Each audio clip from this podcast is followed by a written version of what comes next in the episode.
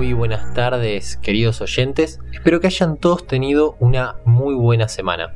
Esta semana vamos a comenzar con una noticia que estremeció al mundo de las criptomonedas.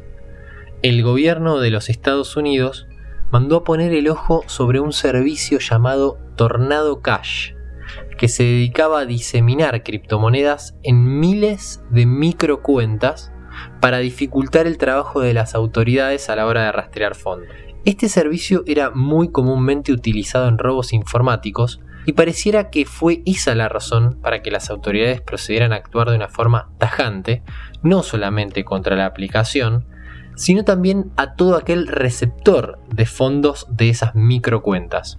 Normalmente los receptores de estas cuentas son los autores de los crímenes porque se le hace difícil a las autoridades rastrear tantas, tantas cuentas y normalmente llegan a actuar sobre las mismas con muchísimo tiempo de demora una vez ya cometido el acto.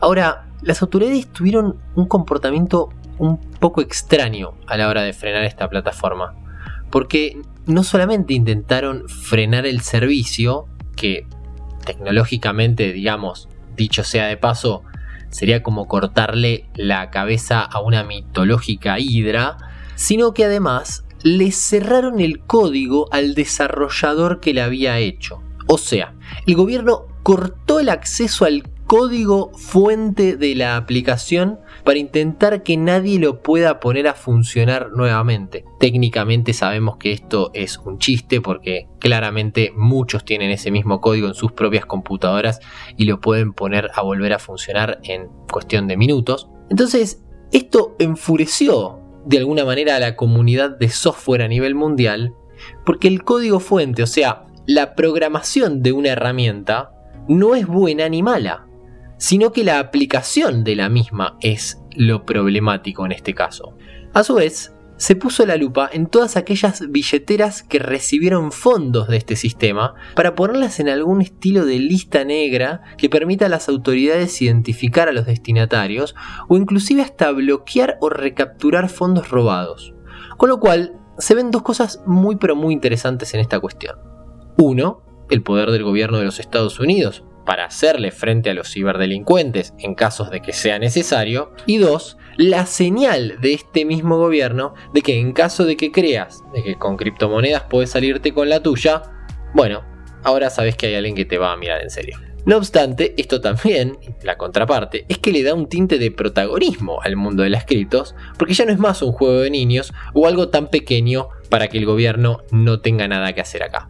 Por último, y para cerrar con este tema y con la columna semanal, ¿qué ocurrió en base a este problema? Bueno, una persona con mucho tiempo libre, y también digámoslo con mucha plata, comenzó a identificar a personas importantes que hayan nombrado que tienen una billetera virtual y comenzó a mandarles vía este servicio de Tornado Cash una cantidad de dinero ínfima a actores, políticos, millonarios, para que el gobierno de los Estados Unidos ahora también los ponga a ellos. Habíamos dicho que iban, que con esto se armaba una especialista negra. Entonces, el gobierno de los Estados Unidos los va a poner a todos ellos destinatarios en la mira y que de esa forma, claramente por obviamente estar en una lista negra y que ahora se sientan como mirados por una autoridad, estos levanten la voz para que se den cuenta de que esto que se hizo de alguna manera es, les diría, bastante estúpido desde el punto de vista desde eh, el gobierno de los Estados Unidos.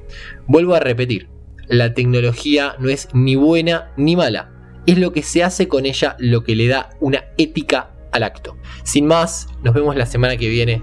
Un saludo grande para todos.